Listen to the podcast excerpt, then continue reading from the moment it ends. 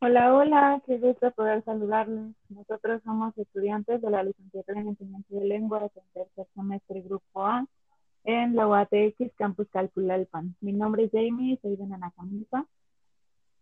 Hola, mi nombre es Cristian y soy de Santoro. Hola a todos, yo soy Damaris y soy del estado de Hidalgo. Y cuéntenme cómo han estado. Eh, muy bien, eh, la verdad ya queriendo que acabe todo este asunto de la pandemia. Así es, por eso pues debemos de seguir todas las medidas sanitarias. Así es, efectivamente. Y bueno, damos la- una bienvenida a este espacio. El día de hoy hablaremos sobre el choque de culturas entre México e Italia. Así es, y bueno, pues el día de hoy tenemos a un invitado especial para hacerle algunas preguntas sobre el tema, pero antes quiero platicarles un poco sobre lo que venimos a hablar el día de hoy.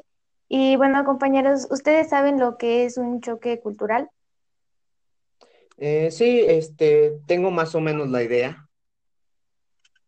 Bueno, pues el choque cultural es una experiencia que una persona puede tener cuando se traslada a un entorno cultural que pues es diferente del propio.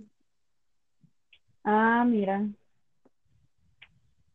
Eh, es interesante que las personas que viajan tengan este, mm, pues vaya como el problema de adaptación cultural. En realidad me parece que hay cuatro etapas que la persona pasa para poder adaptarse. Así, explícala. Ah, pues miren, la primera eh, se llama luna de miel, pero eh, no se llama así porque se vaya de luna de miel o, o algo así. No, no, no. Este, bueno, durante esta etapa todo es nuevo e interesante para la persona que viaja.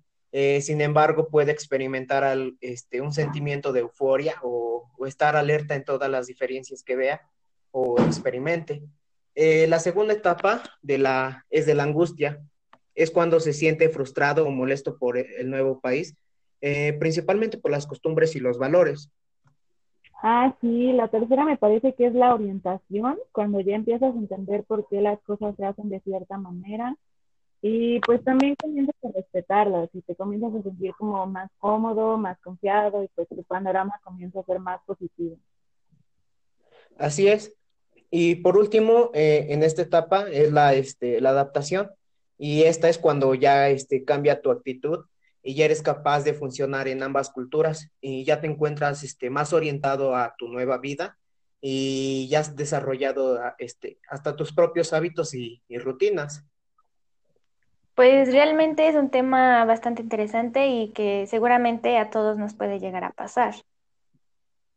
Pues fíjate que pasa algo similar con nosotros que estamos aprendiendo idiomas.